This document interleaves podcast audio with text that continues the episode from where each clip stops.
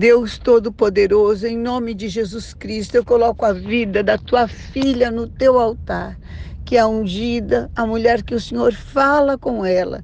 E eu te peço que o Senhor a livre de toda armadilha do inferno que quer destruir a sua família, quer roubar a sua paz, quer tirar o seu ânimo, sua alegria de viver. Fora em nome de Jesus.